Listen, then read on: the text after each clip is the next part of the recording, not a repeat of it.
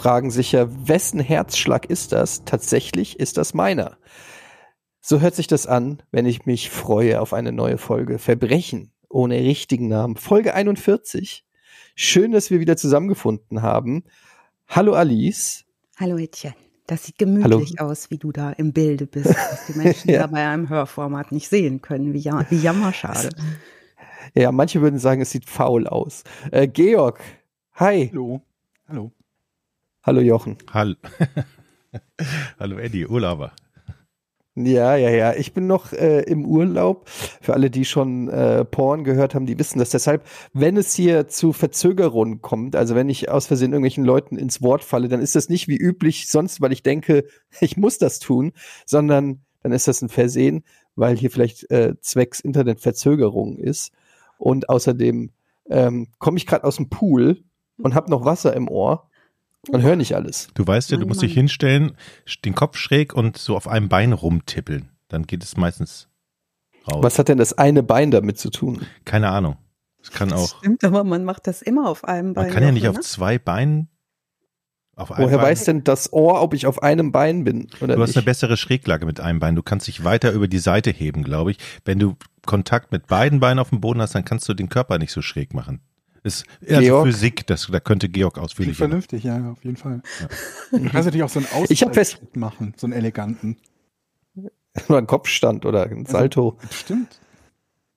Ich habe festgestellt, ich hatte in beiden Ohren gleich viel Wasser mhm. und man denkt da in dem Moment gar nicht dran, aber dann habe ich gedacht, okay, hole ich erstmal aus dem einen Ohr das Wasser raus und mach den Kopf nach links und in dem Moment merke ich, wie es im anderen Ohr natürlich tiefer rutscht, weshalb ich dann schnell auf die andere Seite geschwenkt habe und die gesamte Arbeit, die ich davor gemacht habe, wieder zunichte gemacht habe. Und dann war ich in so einer Paralyse. Ich wusste ja. nicht mehr, was ich tun soll, weil in beide Richtungen habe ich es nur verschlimmert. Ja. Und jetzt werde ich wahrscheinlich taub. Wenn du jetzt mit extremer Geschwindigkeit um die eigene Achse dreht, würde, drehst, würde die Fliehkraft nicht dafür sorgen, dass es aus beiden Ohren rausläuft?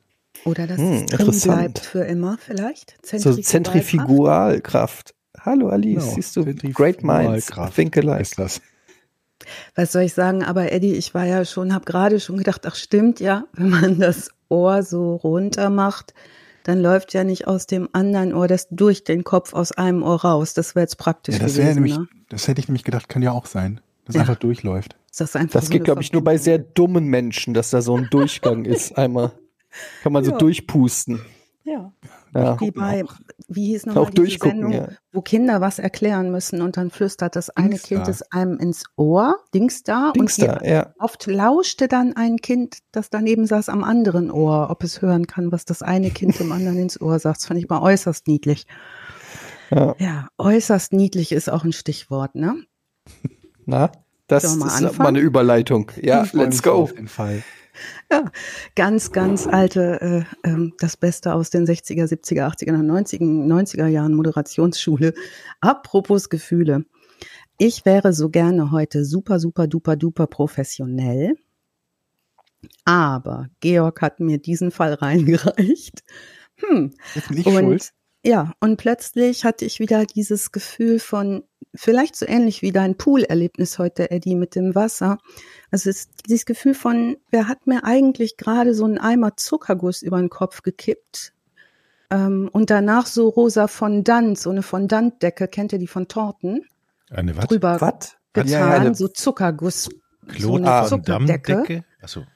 Und danach da Blümchen und Girlanden draufgeklebt. Seid mhm. ihr noch im Bild? Ja. Mhm. Und mhm. danach Ken und Barbie obendrauf gestellt, wie auf so einer Hochzeitstorte. Mhm. Und dann zu mir gesagt, krieg mal raus, wie es wirklich war.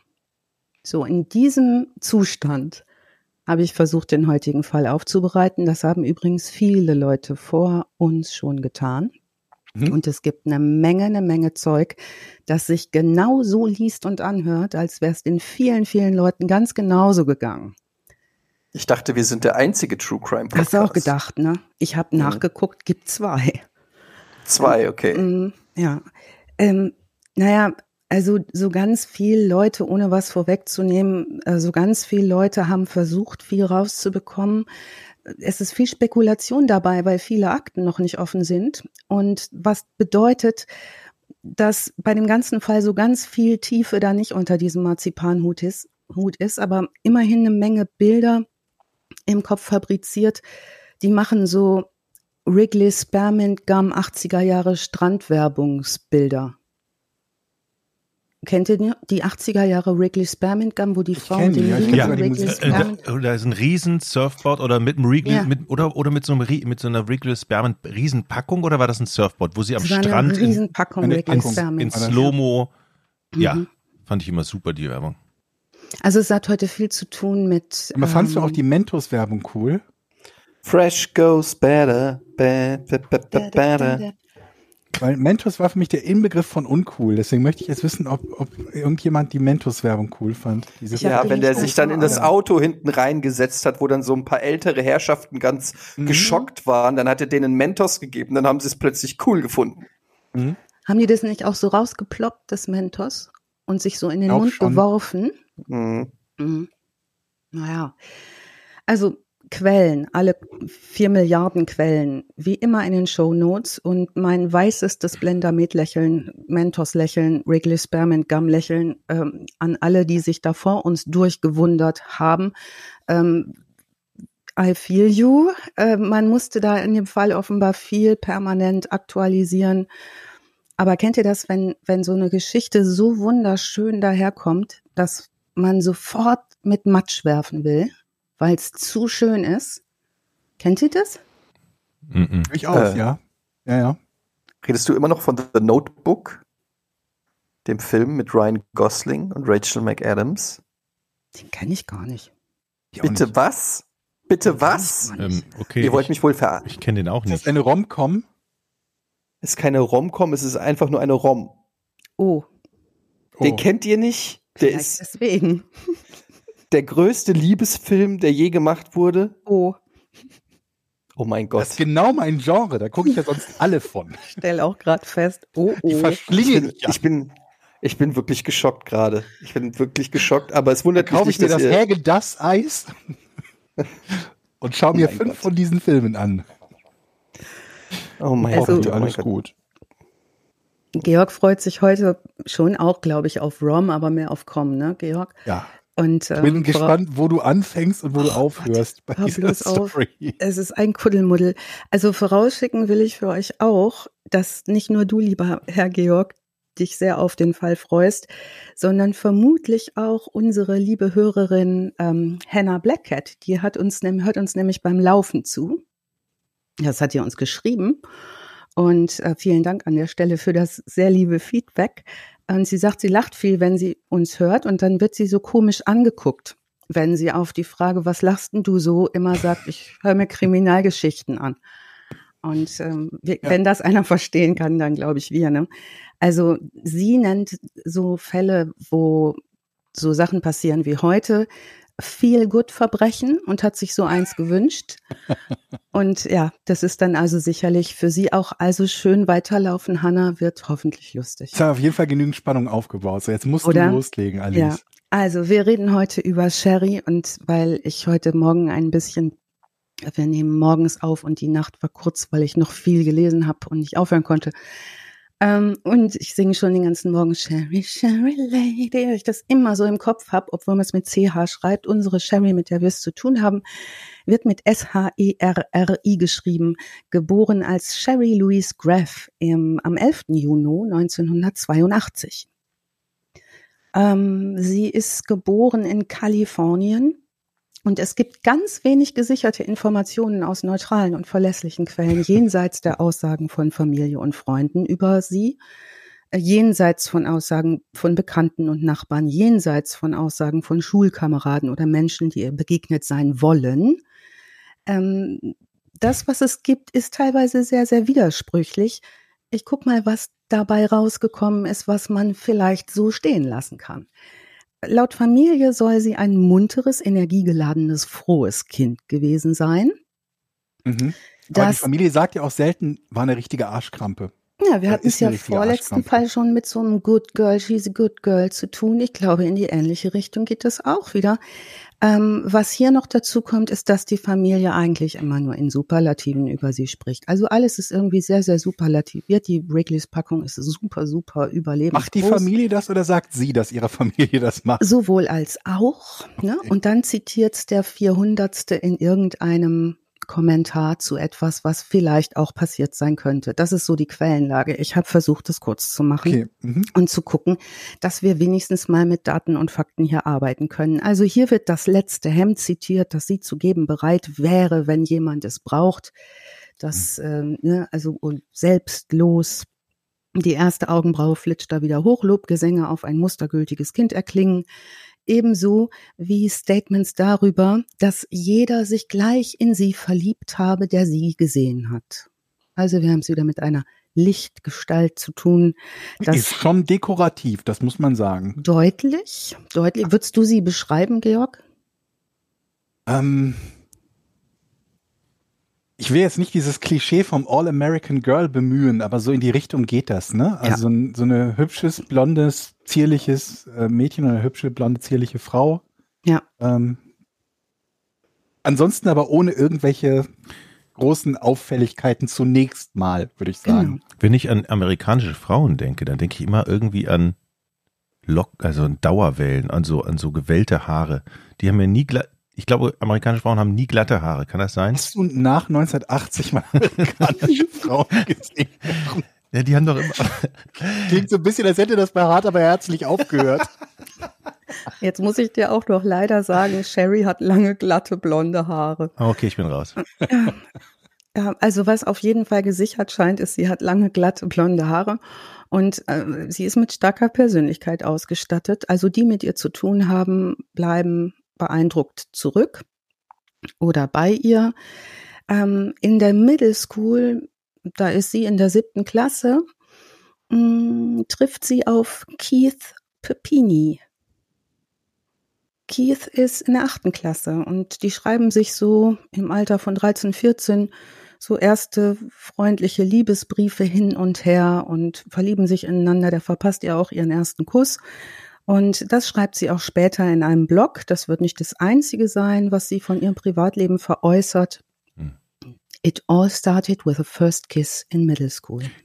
Briefe, Schön, ne? Liebesbriefe in dem Alter schreiben. Das ging doch meistens in der Klasse. Kennt ihr das noch? Mhm. Wo man selber so auf Zettel geschrieben hat, möchtest du mit mir gehen? Ja, nein, vielleicht, weiß nicht. Oder mhm. heute Schwimmbad. Und dann gibt man das in eine Reihe nach vorne wenn diejenige oder derjenige irgendwo auf der anderen Seite saß, dann muss man das auch rüberreichen. Also es ging durch viele Hände und man hat immer gehofft, dass keiner da reingeguckt hat, was natürlich nie der Fall war. Ja, und alle haben es gewusst. Hm. Und im Freibad haben dann alle geguckt nachmittags, ne? genau. Genau, so war es auch. Naja. Aber voll traurig, wenn du denkst, der Liebesbrief geht, kommt zu dir und dann heißt aber, bitte weitergeben.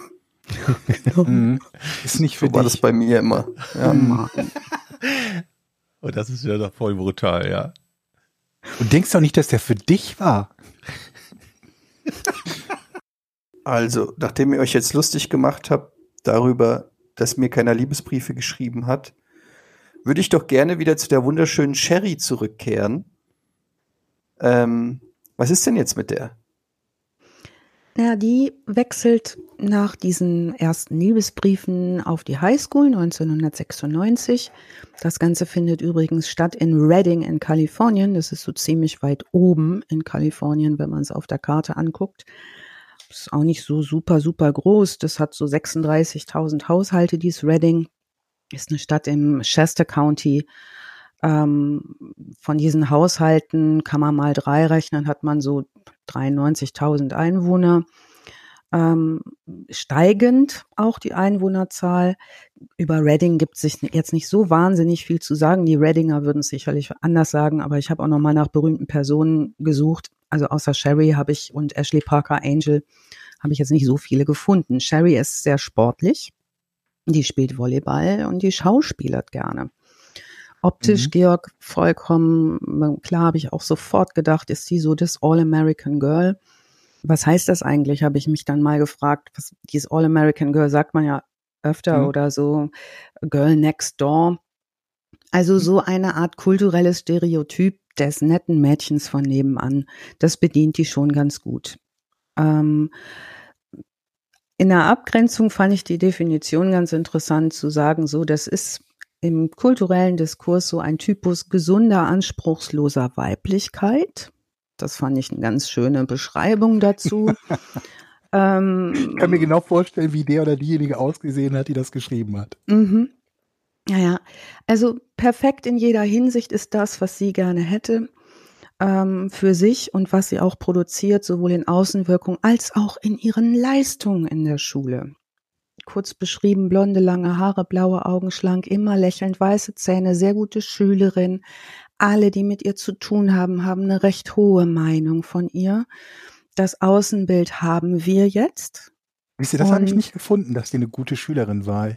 Ja, die hat relativ gute Noten geschrieben. Sie hatte aber offenbar auch eine etwas dunklere Seite, die gar nicht so früh zum Vorschein kam und die auch später werden wir feststellen, dass es professionelle Menschen gibt, die über sie Auskunft geben seitens der Familie. Das scheint Gründe zu haben.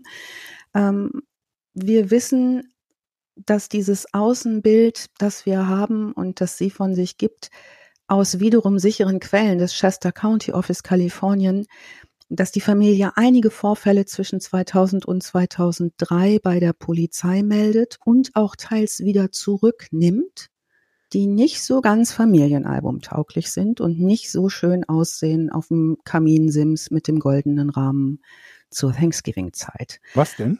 Einige äh, Records geben Aufschluss über ihr früheres Verhalten und ihre Beziehungen zur Familie.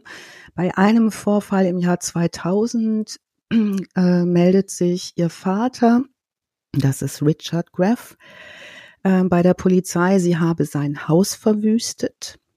Bei einem weiteren Anruf im Jahr 2000 sagt ihre Schwester, ähm, Sheila heißt die, äh, sie vermute, dass ähm, Sherry ihre Hintertür eingetreten habe und habe versucht einzubrechen. Ähm, dieser Vorfallbericht wurde als Vandalismus gelöscht, obwohl Papinis Vater den Einbruch gemeldet hatte, weil ihm nichts gefehlt hat.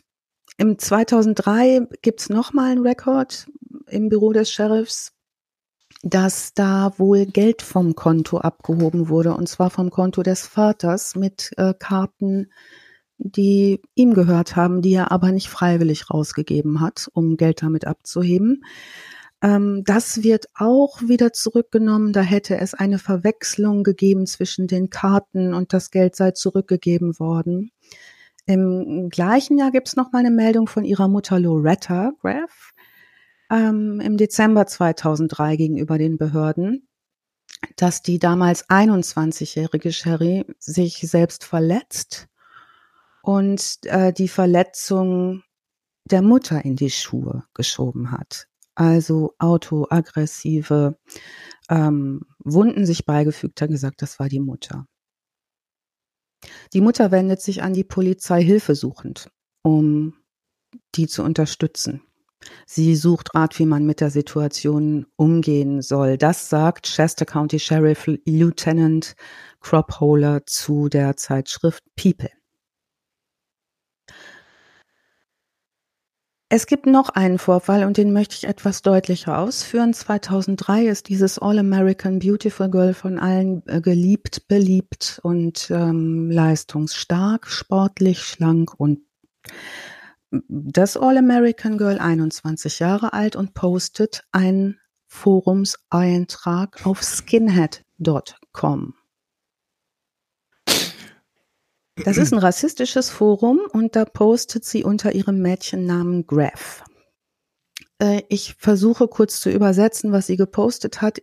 Ich konnte das nicht ganz übersetzen, weil ich ein ganz kleines bisschen Kotze in der Nase hatte. ähm, aber nur für einen Eindruck, also hört euch das an, das könnte man vielleicht so ein bisschen untermalen mit so Kling-Klang-Musik. Ich wuchs in einer Kleinstadt. Klavier. Bitte? Klavier, so ganz sanftes Klavier sanftes, oder so. Ja, Sanftes Klavier, The Wind in the Willows, ein bisschen Rauschen in den Bäumen. Ich wuchs in einer Kleinstadt namens Chester Lake auf. Meine Highschool war überwiegend weiß. Die Stadt war klein genug, dass man sich ganz gut kannte. Ich war eine sehr gute Athletin und äh, meines Vaters Ruf war, mein größter Fan zu sein. Herx. Aber auch dafür, sich gegen Latinos zu wehren. Mhm. Hä?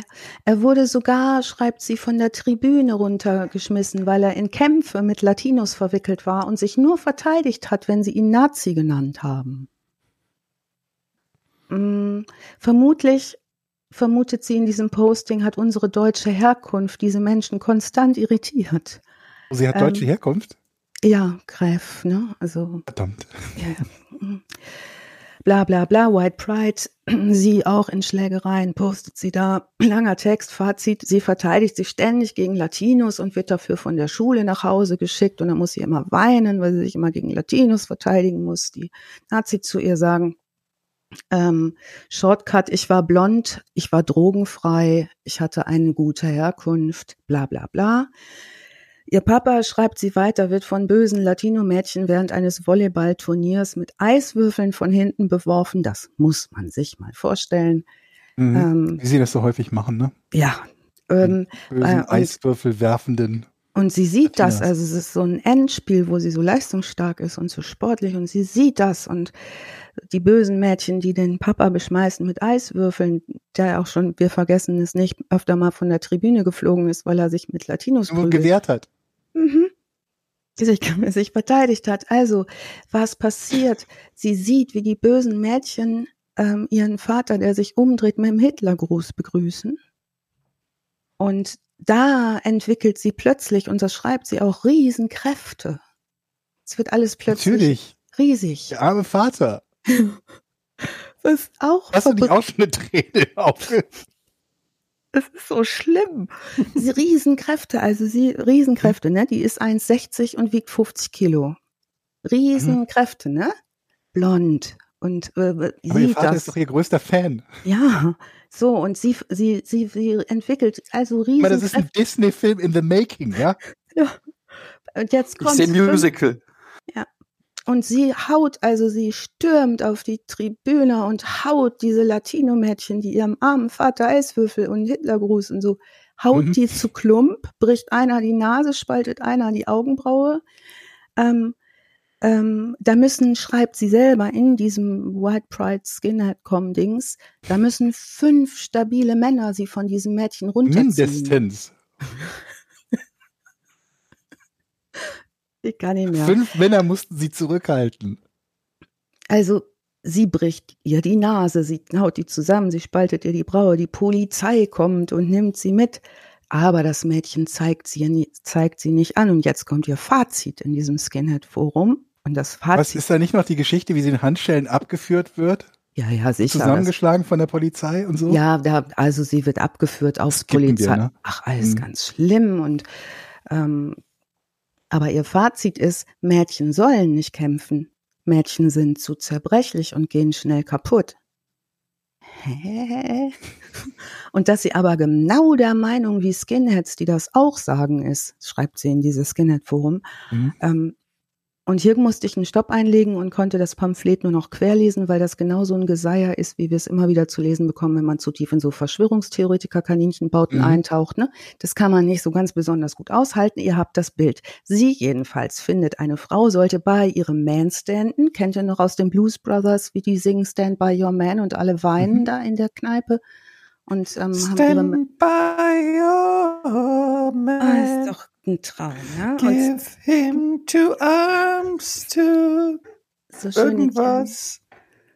And make him so proud of you.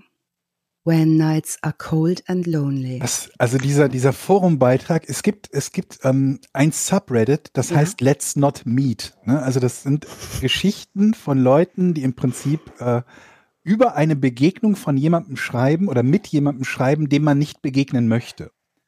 Und die Art und Weise, wie diese Geschichten geschrieben sind und der Inhalt macht sehr schnell klar, dass 99 Prozent davon so Fantasien von irgendwelchen ja. Teenies sind, gefahren sind. Die halt irgendwas, also es ist halt immer irgendwie, sie laufen durch die Gegend, dann kommt irgendwie der böse Mann im, im, im Candy Van, im heruntergekommenen Van und sie sind aber irgendwie ganz vorsichtig und auf der Hut und irgendwer vertreibt diesen, diesen bösen Mann dann und einen Tag später lesen sie in der Zeitung vom Serienmörder. Entweder, mhm. Es gibt immer zwei Möglichkeiten. Entweder mhm. der Serienmörder, der da unterwegs war, dem sie knapp entkommen sind, oder der Menschenschmugglerring, von dem ja. es ja auch Millionen gibt, die Menschen auf der Straße einfach so entführen in den USA. passiert ständig. Ja, permanent. Das sind immer die beiden ähm, ähm, Dinge und diese Geschichten sind genauso geschrieben wie dieser Papini-Murks, mhm. den sie da von sich gegeben hat. Es ist immer wie sie quasi so ein bisschen, sie selber sind so eine Art, so eine Mischung aus Rotkäppchen und Terminator. Ja, also genau. Also einerseits total ja. unschuldig, aber mhm. andererseits halt auch wachsam und im Zweifelsfall auch kämpfen und so weiter und so fort. Obwohl es, und, ja. Und mhm. die, die, die Bösen sind halt auch immer so wirklich böse, wobei ich das Geile bei dieser Geschichte finde, dass bei Pap dieser, dieser, dieser Forengeschichte in, in dem Nazi-Forum oder in dem Skinhead-Forum müssen wir ja genauerweise sagen, ja. ähm, dass sie es ja noch nicht mal geschafft hat, einen wirklich glaubhaften Bösewicht da, da aufzubauen. Null. Und das wird sich noch so ein bisschen durch ihr Leben ziehen. Ja, ähm, also alles in allem um diesen, diesen Beitrag, der ist auch lang, ne? Also das ist mhm. richtig lang, richtig mhm. auch blöd mit Absätzen und so, also wenig ja. Absätze, so dass man sich echt durchwurschteln muss. Also, ähm, alles in allem, Papa angeblich total stolz auf sie, ne? Mhm. total mhm. stolz. Riesengeschichte geht Aber natürlich. lang und mit Absätzen in diesem, ja. in diesem Forum, der kennt auch ihre Zielgruppe nicht, ne? Nee. Das ist richtig. Nee, und selbst ich stieg ja aus und ich halte schon was aus, aber naja, gut, wenn man jetzt eine kurze, kurze Zündschnur hat, dann bleibt es vielleicht bei der Überschrift, ne? Also ähm, jetzt geht's natürlich weiter. Sie sagt also, ähm, sich auch immer sowas, sie schreibt sowas wie, can this really be happening? Ist das wirklich möglich, dass das jetzt passiert?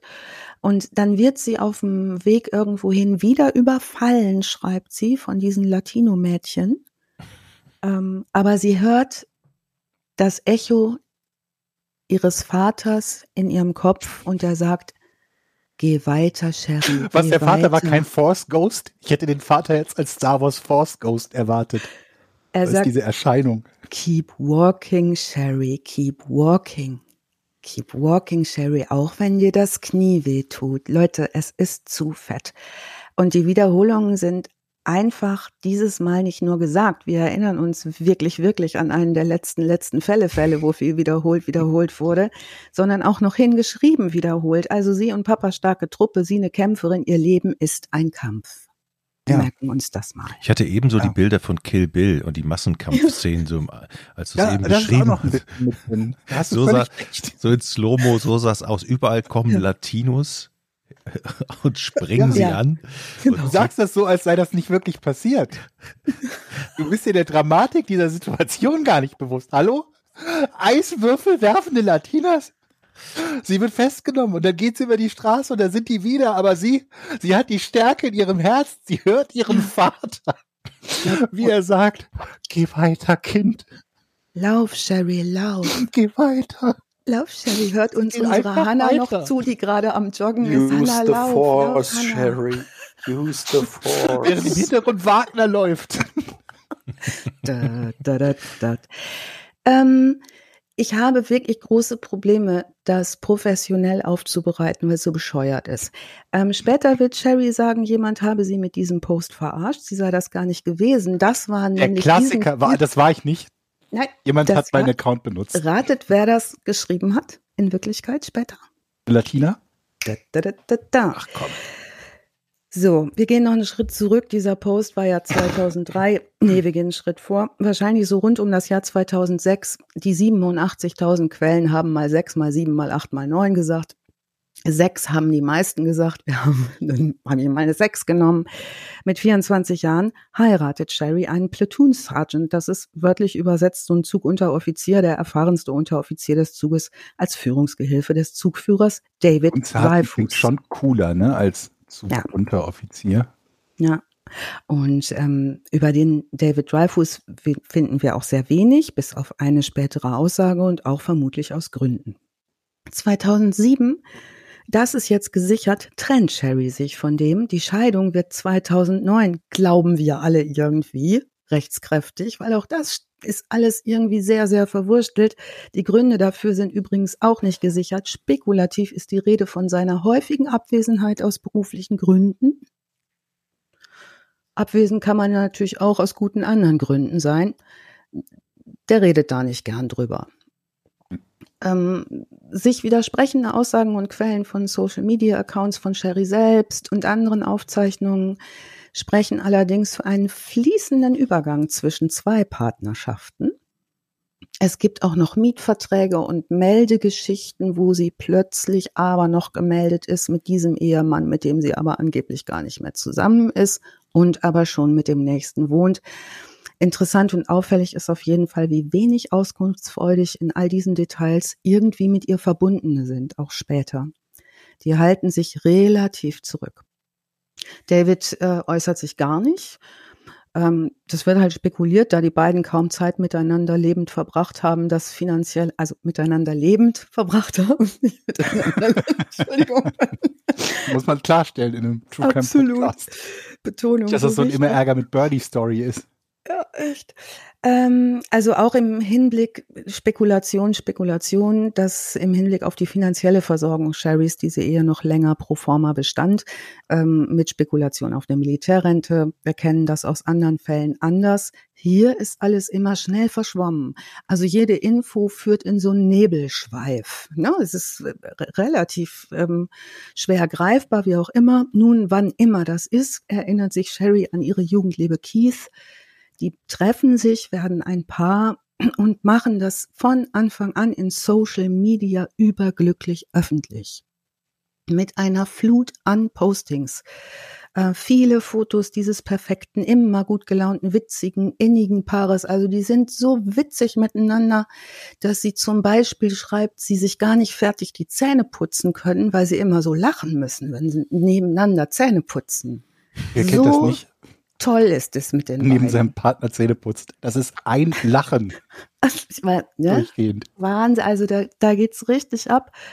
Also laut eigener Aussage in ihrem Wedding-Blog, und auch der ist ähnlich mh, hm, superlativistisch geschrieben wie ihr Skinhead-Blog-Eintrag. Der nicht Bloß, von dir war. Hallo. Entschuldigung. Das war ein gehackter Account. Ja. I never imagined my middle school first kiss would turn out to be my husband. Und dann kommt ganz lange, ich verlinke euch das auf archive.org, ist nämlich alles, was sie da geschrieben hat, schön archiviert.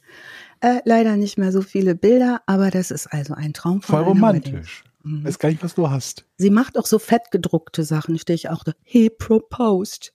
He made Comic Sans? Bitte?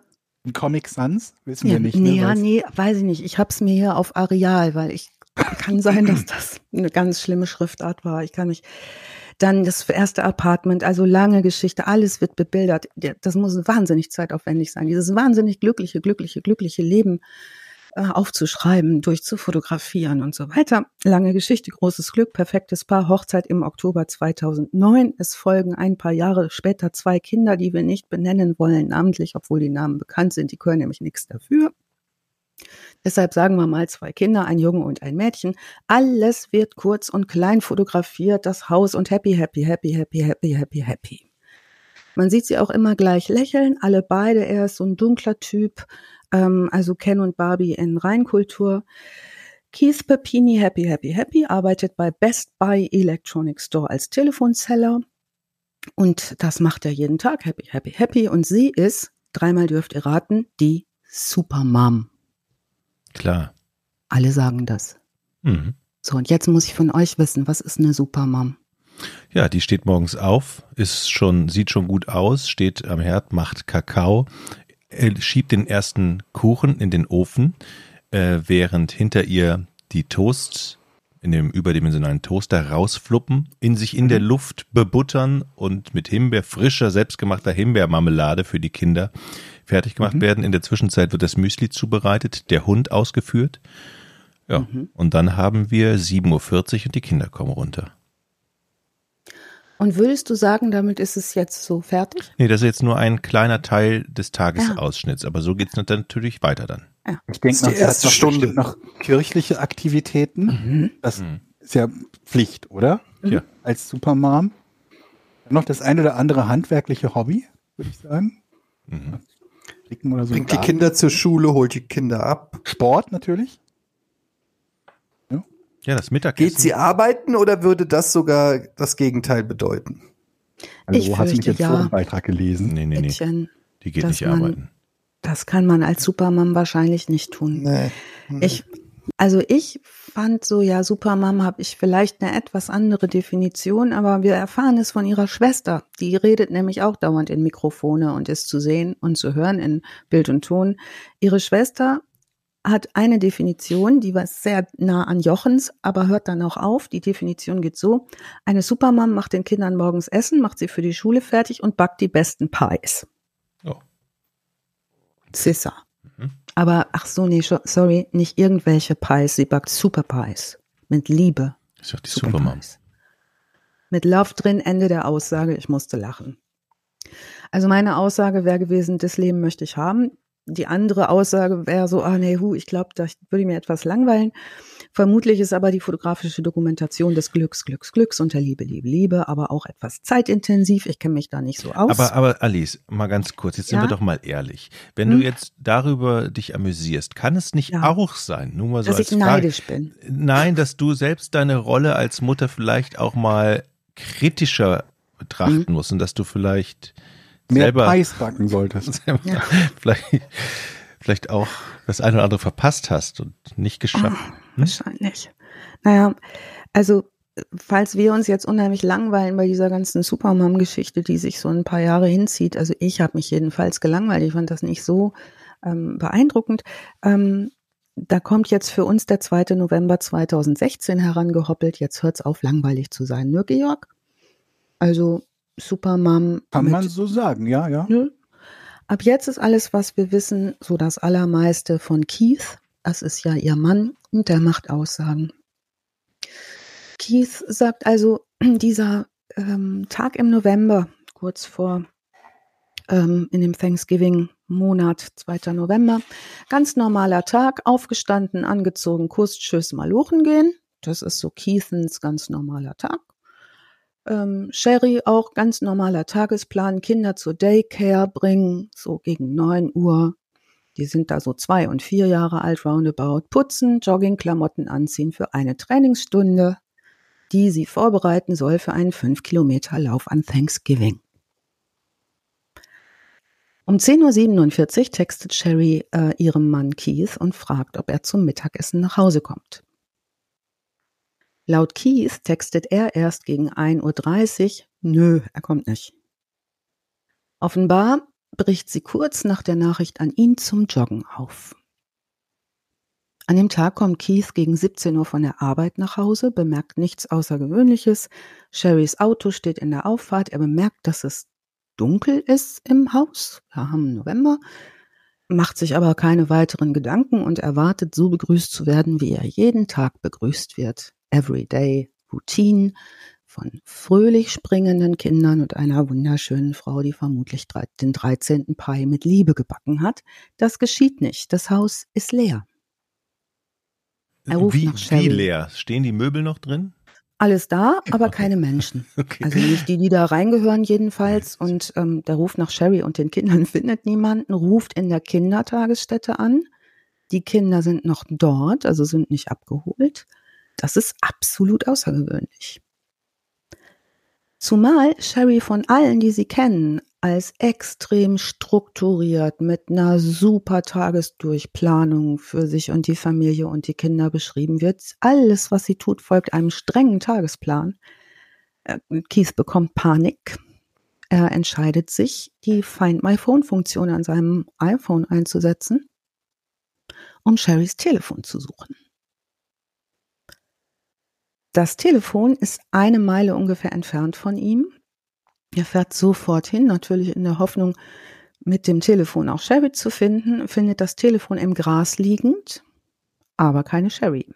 Das Telefon liegt übrigens relativ ordentlich mit aufgerollten Kopfhörerkabeln und einer abgeschnittenen Strähne blonden Haares daran im Gras.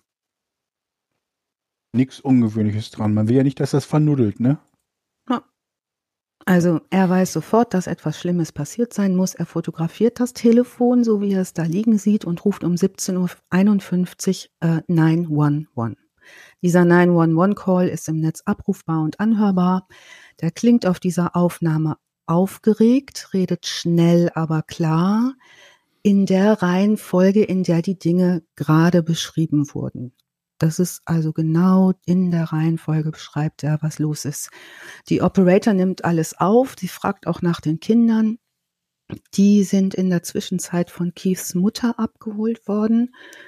Und ähm, nun beginnt eine große, nicht nur auf diesen Ort äh, Reading begrenzte Suche mit hoher medialer Aufmerksamkeit quer durch die USA, also die Aufmerksamkeit. Die Polizei initiiert recht sofort eine Rastersuche am Boden und in der Luft, noch am selben Tag, rund um das Haus und rund um den Ort, an dem Kies das Telefon gefunden hat. Diese Geschichte schockt die Leute, die sie hören, und das verbreitet Angst. Wenn so einem normalen, netten All-American Girl sowas passieren kann, dann kann mir das ja auch passieren. Das wird so ein Selbstläufer.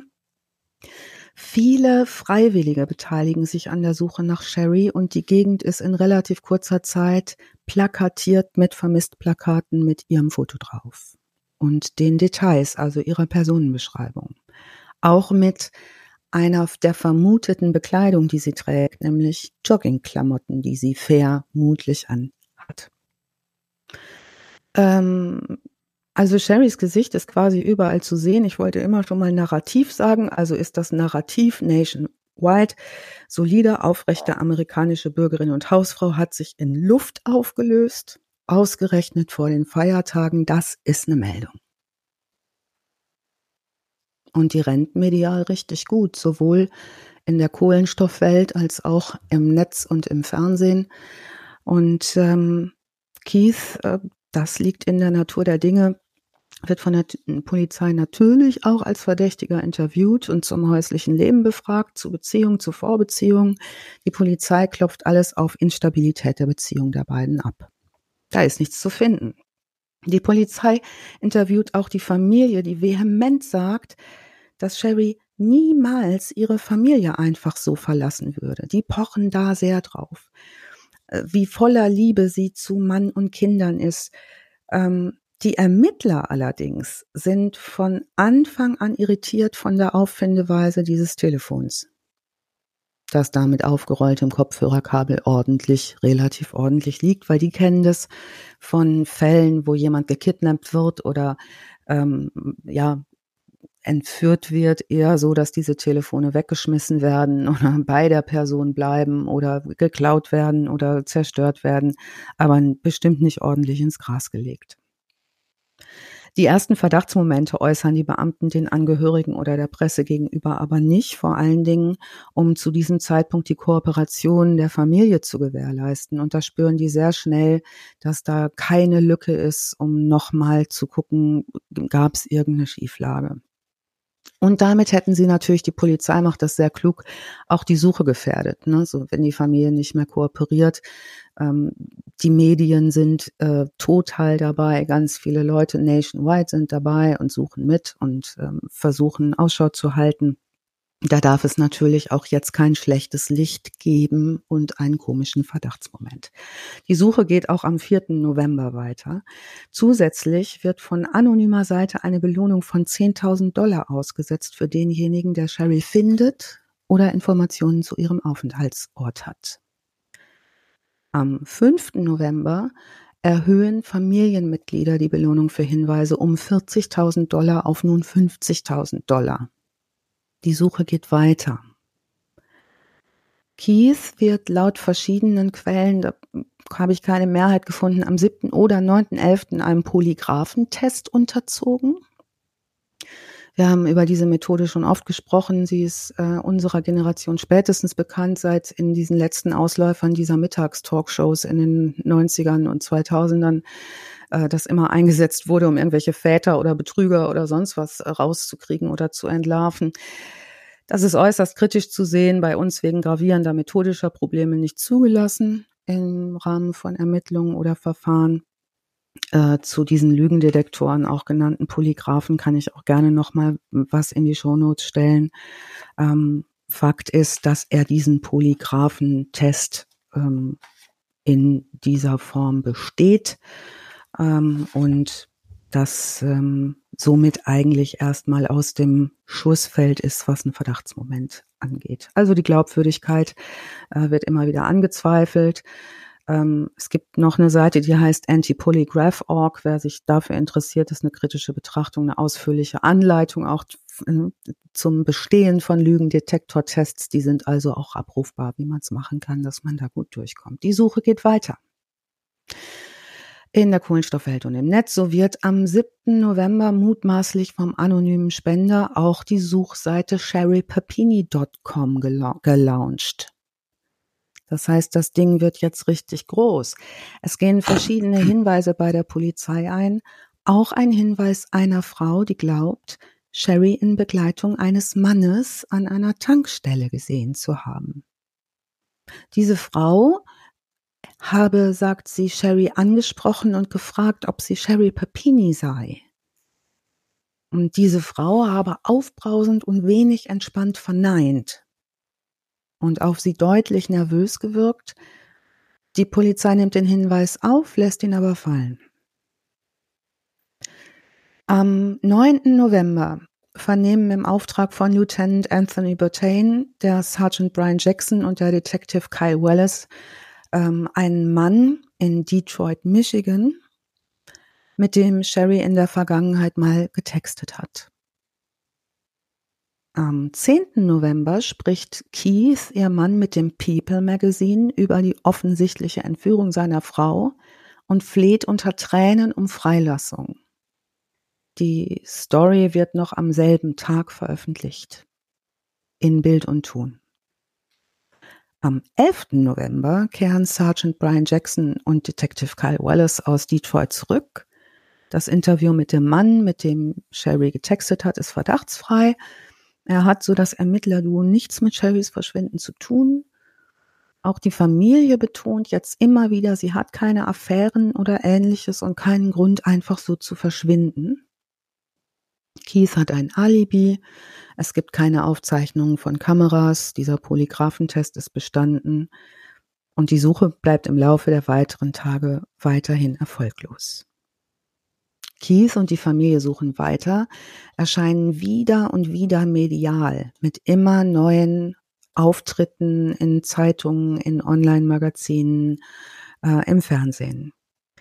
Keith startet jetzt ein GoFundMe und heuert einen Privatdetektiv an, Cody Salfen. Ich habe den mal gegoogelt, den Privatdetektiv, das ist eine bisschen ulkige Seite, die ist so in Times New Roman bunt auf schwarzem Grund, aber hey, natürlich kein Bild von ihm, sonst darf man, weiß man ja sofort, wie er aussieht, der Privatdetektiv. Ähm, aber es ist so, erinnerte so ein bisschen, mich so ein bisschen in der Werbung an Better Call Saul. Also so. Ähm, War das dieser Geiselexperte? Ja, das ist noch ein anderer. Ah, okay, und auf okay, den kommen wir jetzt. Ähm, dieser Geiselexperte. Ja, das ist mega. Das ist der Fall im Fall eigentlich. Ähm, es geht, wird nämlich noch bekloppter. Abseits von allem ähm, engagiert, engagiert jetzt nun angeblich ein shady anonymer Millionär, der sich jetzt in diesen Fall der vermissten Sherry reingebissen hat und angeblich das total spannend findet.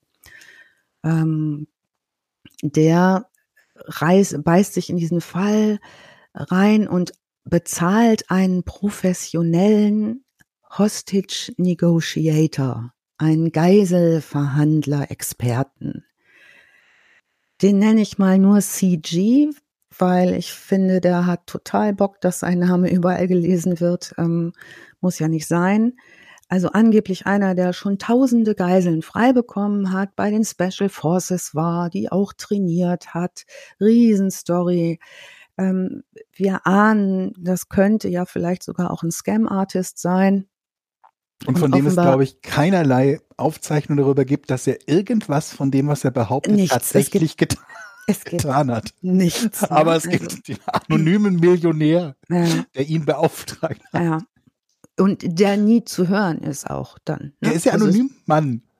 Ja, sicher. Ne? Ja, wenn er gleich alles in Frage stellt, das weiß ich auch nicht, ob ich das jetzt so gut finde. Das kann doch sein. Mhm. Ja. Gut, also wir wissen nicht, ob es diesen Millionär gibt. Es gibt einen hohen Bedarf, was es auf jeden Fall gibt von CG, äh, nenne ich ihn abgekürzt nach Aufmerksamkeit und eventuellen Aufträgen. Das FBI sieht sich das später auch noch mal an und findet das auch. Wie auch immer, ähm, Keith nimmt seine Hilfe an und das Video von diesem CG, der angeblich schon tausende Geiseln frei bekommen hat, und in Wirklichkeit nur drei Jahre Mechaniker bei der Air Force war, das ist belegt. Ähm, das Video geht über diese Sherry.com-Seite viral. Eine mega Verbreitung, gucken sich ganz, ganz, ganz viele Leute an.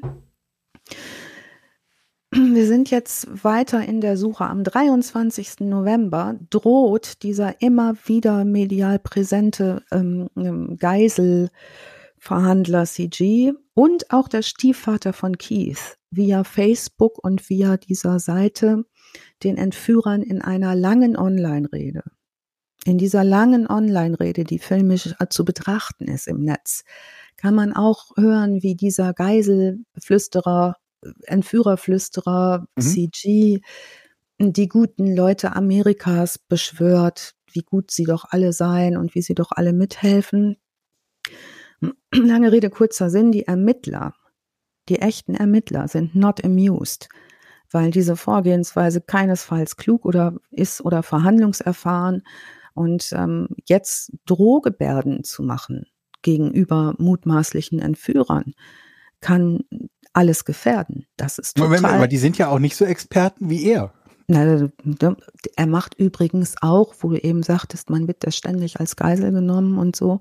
Er mhm. macht auch parallel jetzt Werbung für seine Geisel, ähm, ab, also Ge nicht Geiselwerttrainings macht er auch. Ja, also da logisch. kann man als Frau buchen bei dem. Geiselabwehrtraining. Verstehe jetzt nicht, warum du so tust, als wäre das nichts völlig Sinnvolles. Der ist halt von einem Millionär beauftragt worden. Mhm. Er macht halt seine Anti-Geisel-Trainings, wie du nicht zu einer Geisel mhm. wirst. Und parallel droht er, mhm. ohne irgendwas in der Hand zu haben mhm. natürlich, mhm. in mutmaßlichen Geiselnehmern. Ja. Das ist auch ganz normales Verhalten unter uns Geiselexperten. Also der als Experte tritt er auch bei MSNBG, äh, NBC live auf als Experte. Der wird hm? auch im Fernsehen Moment gefragt. Mal, als der wird Experte. im Fernsehen direkt eingeladen. Ja, wir haben Experten. Geil. Ja. ja. Okay. Und äh, gibt weiterhin den von anonymen Millionär geheierten Super Negotiator mittlerweile natürlich auch zu Marketingzwecken über seine CG Super Negotiator Geiselbefreier Anti-Geiselnahme Trainer Business Seite, mhm. um damit noch das ein oder andere Gute zu tun, Georg. Ja. Ja. Wo, ja, weiß Gib jetzt den Code Geisel ein, um 10% von deinem ersten Training zu sparen. Richtig. Gelernt. Das lacht nicht, das ist ernst. Gelernte Ermittler ermitteln weiter und ähm, erhalten um die 400 Hinweise, unter anderem einen Hinweis am 22.11. von Christine Everson. Christine Everson ist eine 54 Jahre alte Marketingdirektorin und die sagt, sie hat eine Frau gesehen, die extrem wie Sherry aussieht und zwar an einem Busbahnhof am Stadtrand von Anderson Redding, Kalifornien. Weitere Hinweise gehen bei der Polizei ein. Am 24. November morgens um halb fünf wird Sherry von einem Autofahrer an der Interstate 5 nahe Woodland gesehen. Das liegt so etwa 150 Meilen südlich von Reading, von ihrem Wohnort. Vorher, das kriegt man allerdings erst später raus, hat eine Videokamera einer Kirche, eine Sicherheitskamera in einer Kirche sie aufgezeichnet. Man sieht sie auf dieser Kamera Richtung Kirche laufen und wieder zurück. Um halb elf desselben Tages gibt die Polizei den Durchbruch in den Untersuchungen bekannt. In einem Statement dass sie gerettet sei, medizinisch versorgt werde und wieder vereint sei mit Keith, der die 150 Meilen sofort gefahren ist. Ja. Sherry ist verletzt, hat die Haare abgeschnitten, Stichwunden und nach eigener Auskunft ein Branding an der Schulter. Sie wird in einem Krankenhaus sofort behandelt. Ähm, ferner wird, wird man später feststellen, die DNA eines fremden Mannes gefunden an ihr, die weder zu Keith passt noch zu anderen männlichen Verwandten ähm, und einer Frau. Und in dieser Auffindesituation hat sie auch Reste von Fesseln an den Händen. Keith ist geschockt. Sherry erzählt ihre Geschichte aber nicht sofort ausführlich. Sie erzählt die später, etwa so vier Tage später nach ihrem Auffinden. Zunächst gibt es extrem wenig Info, bis auf die Info, zwei hispanische Frauen hätten sie mit einer Handfeuerwaffe maskiert gekidnappt und in einem schwarzen SUV mitgenommen. Das Eine waren die Eiswürfel Latinas. 20 Jahre später haben sie sie wiedergefunden, entführt. Also am 24. November um 14 Uhr tritt Sheriff Busenko vor die Presse und beschreibt ihre Entführer als zwei hispanische Frauen mit einer Handfeuerwaffe, die einen dunklen SUV fahren. Er sagt, einer der Entführer habe sie entlang der County Road 17 abseits der Autobahn zurückgelassen, wo sie durch Fesseln gefesselt war. Ihre nicht lebensbedrohlichen Verletzungen seien behandelt ähm, und sie sei auch entlassen aus dem Krankenhaus. Es habe keinerlei äh, Auskunft gegeben. Also er weigert sich, äh, auf ihre Verletzungen genauer einzugehen, nach Befragung oder auch auf die Frage hin, ob sie sexuell missbraucht wurde, geht der Sheriff nicht ein. Ähm, und diesen großen Durchbruch in der Untersuchung macht er natürlich aber öffentlich und erklärt, dass Sherry in Sicherheit ist und wieder mit ihrem Ehemann vereint. Am Tag drauf erhält die Bürgermeisterin Missy MacArthur einen Anruf von Sherry und Keith Pepini mit der glücklichen Nachricht, dass Sherry wieder da ist. Ebenfalls am 25. November hält Sherry Pepinis Schwester Sheila Köster eine Pre Pressekonferenz ab, wehrt harte Fragen ab mit der Begründung dazu sei sie zu schwanger und ähm, sagt in der äh, in der Pressekonferenz ähm, ein, singt sie ein Loblied auf die sozialen Medien, die so auf den Fall ihrer Schwester aufmerksam gemacht haben. Ähm, Sheriff Bosenko sagt, sein Büro habe keinen Grund, an Sherry Papinis Geschichte zu zweifeln. Ähm, und die Behörden durchkämmen weiterhin Überwachungsvideos, Verkehrskameras, um diese Täter zu identifizieren. Von diesen beiden Täterinnen, von die angegeben werden, gibt es auch Phantombilder. Wenn man sich die anguckt, das ist ja, also glaube ich nichts, wonach man richtig suchen kann.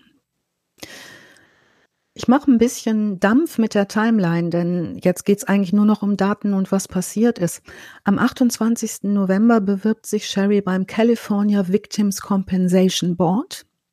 Das ist eine Opferunterstützerseite.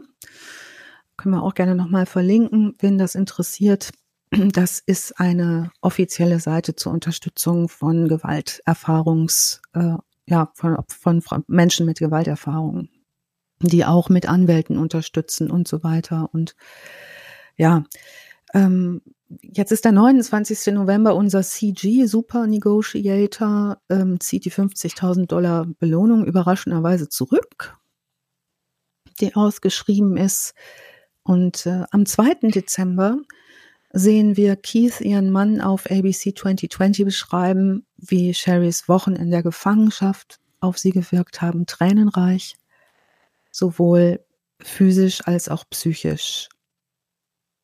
Es kommen auch seine Kinder teilweise zu Wort in Filmaufnahmen, wie er den Kindern erzählt hat, dass die Mama weg ist und so. Und diese Kinder sind on camera, da wird's wirklich unschön. Am 3. Dezember gibt es ein Welcome Home Event für Sherry Papini. Ähm, am 5. Dezember erzählt er Keith wiederum in einem Interview, das am Montag auf Good Morning America ausgestrahlt wird, den ABC News, wie Sherry die Entführung überlebt habe, nämlich unter anderem, indem sie sich vorstellte, sie sei mit ihren Kindern und Keith zusammen. Also alles ist plötzlich wieder in einer sehr, ja, wie soll ich sagen, sehr romantisch anmutenden Wolke erzählt. Ähm, dieses Interview mit Kies oder diese Interviews werden auch immer wieder von Körperspracheanalysten, ähnlich wie in diesem Prozess Hart, Johnny Depp, wo immer geguckt wird, was sind so Lügenanzeichen, auch immer wieder analysiert, ist ganz interessant. Im Dezember auch in einer Geschichte in der People sagt Sheriff Bosenko, die Behörden haben nach wie vor keinen Grund, Sherry nicht zu glauben, aber er sagt, dass die Ermittler immer noch nach jemandem suchen, der mit der Festnahme ähm, in Verbindung äh, gebracht werden kann. Sie suchen immer noch nach einem, also mit der Geiselnahme in Verbindung gebracht werden kann und sie suchen immer noch nach einem Grund. Es gibt keinen Grund, der offen liegt, warum sie gekidnappt worden ist.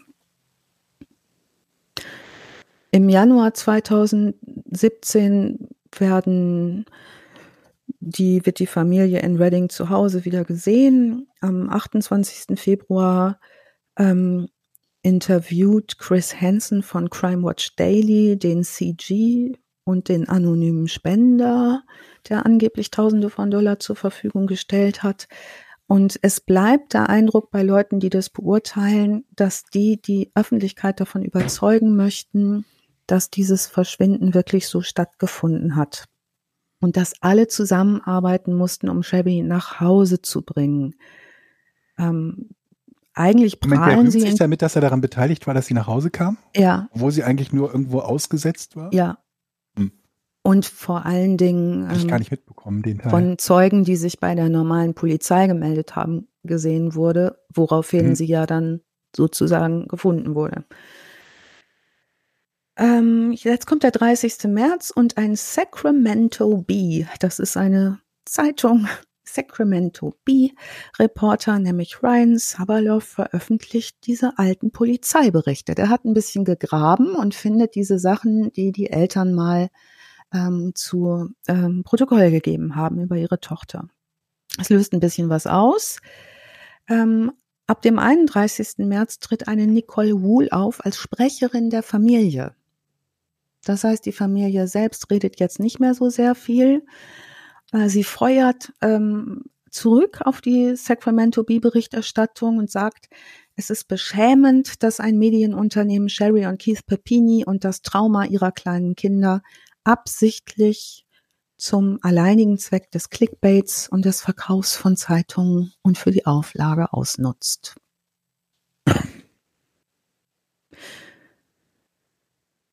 Erneut wird im August 2020, jetzt geht so drei Jahre, passiert so nix eigentlich.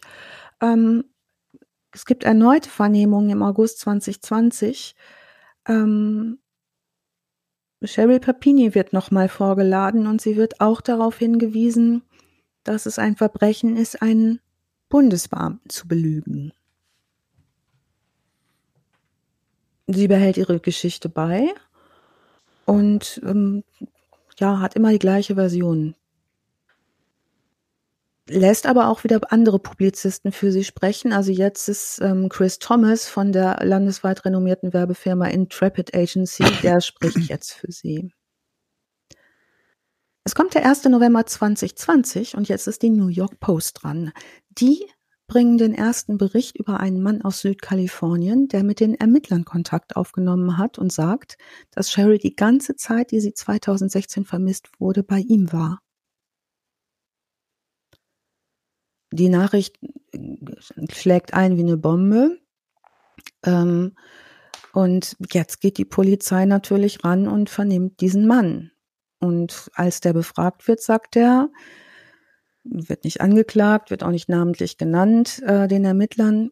Sherry habe ihm gesagt, sie brauche Hilfe und sie müsse weg aus Reading. Also habe er zugestimmt, sie dort abzuholen in Reading. Und ähm, laut den FBI-Dokumenten äh, ist sie während der gesamten Zeit, in der sie vermisst wurde, bei ihm gewesen. Der Ex Ex-Freund sagt auch den Ermittlern, er wisse nicht, was ihr endgültiger Plan gewesen sei. Ähm, er hätte gehofft, dass sie zusammenkommen und zusammenbleiben. Er erzählt auch, Sherry Papini habe ihn gebeten, äh, sie mit so einem Holzbrennwerkzeug zu brandmarken. Kennt ihr vielleicht so eine Dinger, mit denen man so Holz gravieren kann? Mhm. Ja, so eine Art Lötkolben, ne? Genau, ja. Aber wir wissen nicht was, ne? Nee. Also wir wissen ganz viel nicht, weil die Akten auch ja, nicht offen weiß. sind. Das ist so doof, ne? Aber es ist halt auch noch ein relativ frischer Fall. Ja, relativ junge Entwicklung, ja. Ja. Ermittler sagen, ja, und da haben halt auch Leute den Daumen drauf, ne? Ermittler sagen, ähm, dass die die Geschichte des Freundes durch Mietwagenquittungen und Aufzeichnungen von Telefonen bestätigen können. Ähm, sie sagen auch, dass der Ex-Freund Details kennt, die der Öffentlichkeit nicht bekannt waren. Das hat dann NBC berichtet. Der sagt den Ermittlern, er dachte zunächst, er würde äh, nur einem Freund helfen, aber nachdem er die Nachrichten gesehen hat, ähm, war er doch besorgt und wollte unterstützen. Also er hat sich kooperativ gezeigt und ähm, ausgesagt. Es kommt der 3. März 2022. Papini, Sherry Papini wird unter dem Vorwurf der Falschaussage gegenüber Strafverfolgungsbeamten des Bundes und wegen Betrugs verhaftet. Pepinis Familie drückt sofort ihre Bestürzung darüber aus, dass sie vor den Augen ihrer beiden Kinder festgenommen wird, stellt aber die FBI-Ergebnisse nicht direkt in Frage. Die sagen jetzt nur noch, wir sind verwirrt von mehreren Aspekten der Anklage und hoffen in den kommenden Tagen zu einer Klärung zu kommen. Die Nachricht von Sherry Papinis Verhaftung macht äh, die kleine Stadt Reading fassungslos. Ne? Freunde und Nachbarn haben da seit 2016 auf die Nachricht von ihrer Entführung reagiert, Geld gesammelt, viel, viel Geld. Allein diese GoFundMe-Seite hat 60.000 ungefähr gebracht. Also wir reden von viel, viel Geld. Ähm, eine Freundin, die ähm, hat sogar noch, noch mit der Regierung zusammengearbeitet, mit einem Plan, noch mehr Geld für ihre Freilassung zusammen be zu bekommen. Da ging es um wirklich viel Kohle, bis zu 100.000 Dollar. Ähm, ja, kommt der 9. März 22 und äh, Sherry Papini wird vor ihrem Prozess gegen eine Kaution von 120.000 US-Dollar und nach Abgabe ihres Passes aus dem Gefängnis entlassen. Sie und ihr Anwalt äußern sich nicht zu den Vorwür Vorwürfen gegen sie. Ihr drohen bis zu 25 Jahre Gefängnis zwischen den Anklagen wegen Betrugs und dem Belügen eines Bundesbeamten. Am 14. April platzt die Bombe, denn Sherry Papini hat sich vor Gericht zu einem Schuldgeständnis bereit erklärt. Die ähm, Kalifornierin, die jetzt mit dieser Entführung weltweit für Schlagzeilen gesorgt hat, ähm, gibt zu, dass sie den Vorfall inszeniert hat. Und das ist dieses Jahr passiert. Sie ist 39 Jahre alt. Keith Papini hat im Zuge dessen nun ähm, die Scheidung eingereicht. Und ähm, ja, wir wissen alle nicht so ganz genau, wer da was noch womit zu tun hat. Er beantragte jedenfalls im Rahmen, die Scheidungspapiere sind öffentlich einsehbar, dass er das alleinige Sorgerecht für die beiden Kinder erhält, nachdem er sechs Jahre lang zu ihr gestanden haben hat, während sie fälschlicherweise behauptet hat, ein Führungsopfer gewesen zu sein. Auch das berichtet wieder The Sacramento Bee. Er sagt, jetzt da ich die Wahrheit erfahren habe, die ähm, die hat eine Vereinbarung getroffen mit der US-Staatsanwaltschaft in Sacramento, muss ich entschlossen handeln, um meine Kinder vor dem Trauma zu schützen, das ihre Mutter verursacht hat und Stabilität und Ruhe in ihr Leben, Leben bringen. Ähm, er sagt, sowohl ich als auch besonders unsere Kinder waren durch ihr Verschwinden traumatisiert und ich habe viel Zeit und Geld darauf verwendet, meine Frau zu finden. Das Trauma, das unseren Kindern durch den unerwarteten Verlust ihrer Mutter zugefügt wurde, war herzzerreißend, fügt er dazu. Ja, und eigentlich erst den Monat, nachdem sie wegen, wegen dieses Entführungshoaxes verhaftet ist, ähm, sagt sie noch, ein Opfer zu sein. Sagt ihren Kindern, die Verhaftung sei ein Fehler gewesen. Das, also sie besteht da unheimlich lange drauf. Ähm, und da sagt er, die Tatsache, dass ihre Mutter sie bei einem so wichtigen Thema angelogen hat, ist etwas, mit dem sie und ich nur schwer fertig werden. Ich glaube nicht, dass sie in der Lage ist, eine gute Erziehung zu leisten. Und es wäre undenkbar, die Kinder in diese chaotische Situation zu bringen. Er fordert auch weiterhin, dass er entscheiden darf, wann Sherry die Kinder sehen darf. Nachvollziehbar, ne? Mhm. Ja, was ähm, allerdings noch lange auch von Familie gesagt wird und unterstützt. Jeder, der Sherry kennt, weiß, dass sie ein Schatz ist. Ne? Also auch, mhm. das bleibt irgendwie kleben. Sie würde nie jemandem etwas Gemeines antun. Ähm, ja, sie selbst sagt, ich schäme mich zutiefst für mein Verhalten und es tut mir so leid für den Schmerz, den ich meiner Familie, meinen Freunden, all den guten Menschen zugefügt habe, die wegen meiner Geschichte unnötig gelitten haben und denen, die so hart gearbeitet haben, um zu versuchen, mir zu helfen. Diese Aussage wird von ihrem Anwalt William Portanova veröffentlicht und sie sagt zu guter oder schlechter Letzt, ich werde den Rest meines Lebens daran arbeiten, das wieder gut zu machen, was ich getan habe. Hm. Also sie wird vermutlich auch versuchen, noch ist das, gab es das Verfahren nicht, ne? Mhm. Aber wenn sie Reue zeigt, dann wird sie vermutlich ganz gute Karten haben, dass sie eben nicht so eine extrem hohe Strafe bekommt. Ne? Ja, das wird auf einen Vergleich hinauslaufen. Das denke ich auch. Die werden einen Deal machen. Ne? Das mal so. Was ja auch nachvollziehbar ist. Also ich ja. meine, ne, dass man jetzt vielleicht nicht unbedingt sie da für 25 Jahre in den Bau steckt oder so. Aber abwarten. Ja. Also was auf jeden Fall faszinierend ist und ich glaube, dass äh, das ist auch immer wieder was, was so ja, schwer auszuhalten ist in so einer Recherche, ist dieses Theatralische. Und das sagen da auch die Ermittler. Also dieses hohe, diese hohe Theatralik, mit der vorgetragen wurde, wie sie agiert, die muss wohl unglaublich gewesen sein. Und das sieht man ja teilweise auch in Wort und Bild. Auch aber, was ihr Keith da tut. Also auch das ist wirklich tränenreich und ja, auch nicht immer mhm. so, dass man sagt, boah, weiß ich nicht. Also man kann sich kein Urteil anmaßen. Es gibt, wie gesagt, ganz wenig ähm, Stichhaltiges bis auf die Verläufe und die Timeline. Und das haben wirklich viele Leute mühselig zusammengekratzt, weil da schwierig dran zu kommen war. Mhm. Aber ich glaube, der aktuelle Stand ist halt, dass man davon ausgeht, dass er, also ihr Mann, nicht involviert ist. Ja. Nicht involviert war genau. in ihrem Verschwinden und das auch nicht wusste.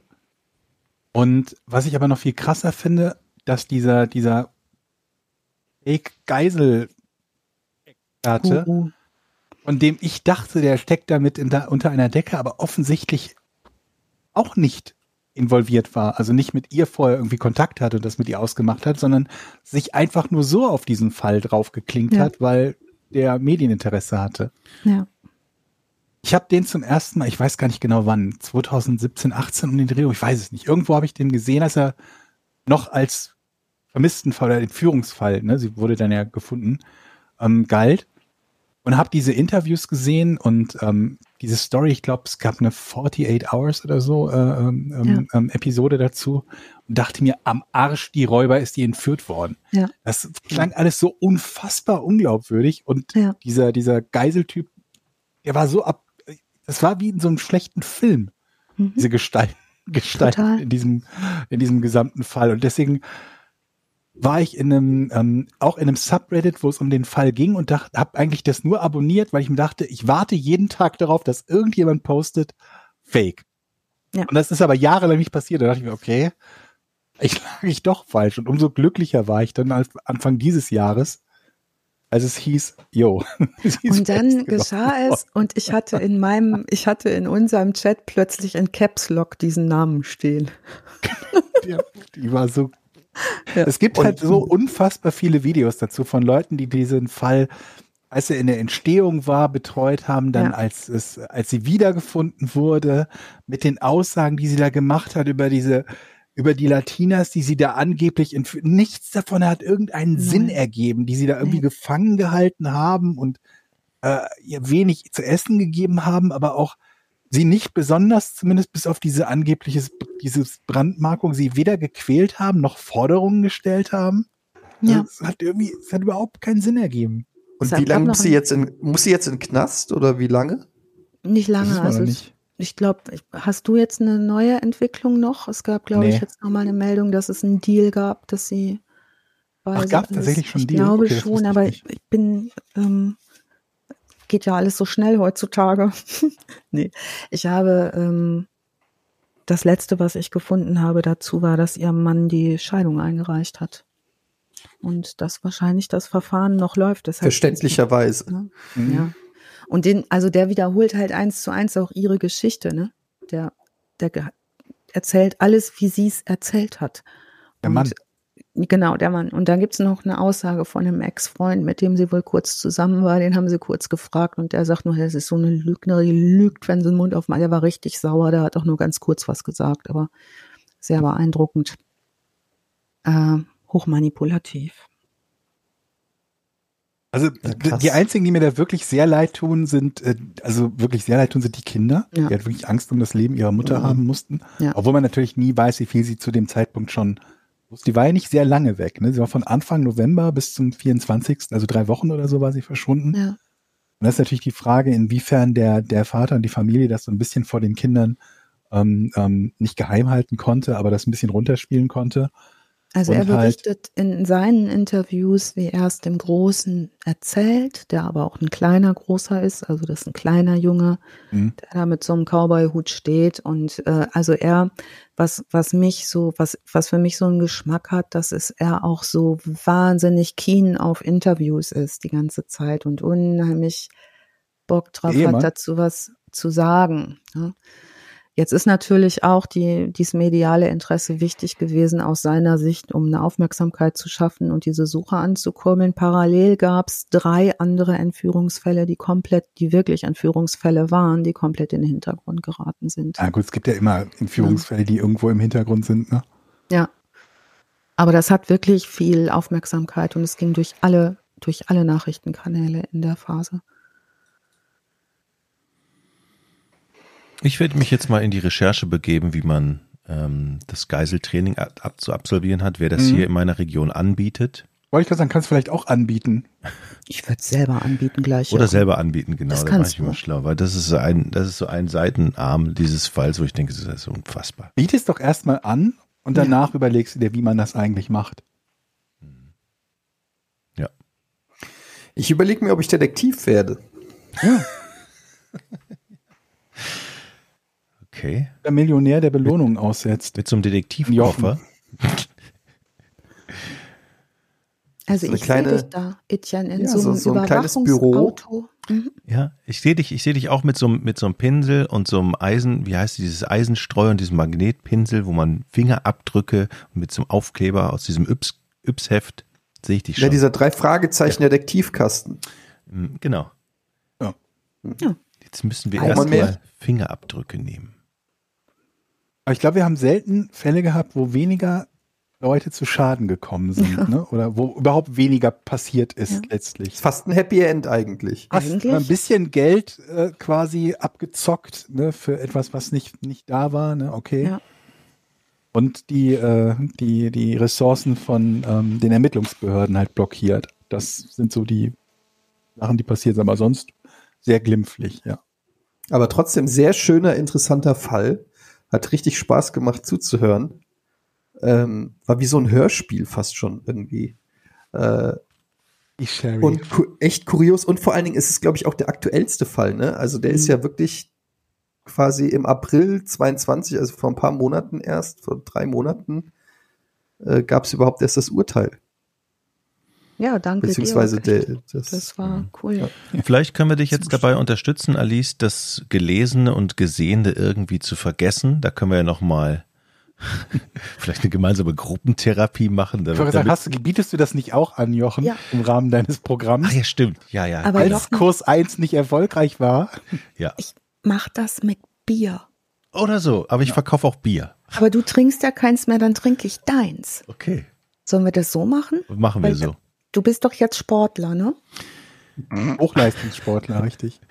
Mhm. Ich nicht. Ich darf dann dein Bier trinken und dann vergesse ich das alles. Sehr gut. Und bin wieder für den nächsten schönen Fall präpariert. Jedenfalls habe ich mich total gefreut, euch heute alle wieder zu sehen. Ist echt immer schön. Und ähm, ja, vielen Dank auch an alle, die uns unterstützen. Ne?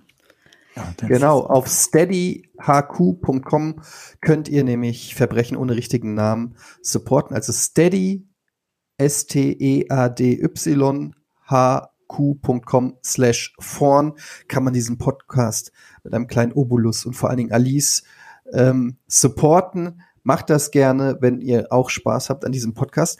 Und ansonsten hören wir uns auch schon in zwei Wochen dann wieder mit einem ja. neuen Fall. Dann bin ich auch wieder in mhm. äh, deutschen Gefilden. Sehr gut. Im Lande. Total durcherholt, Etienne, bist du dann.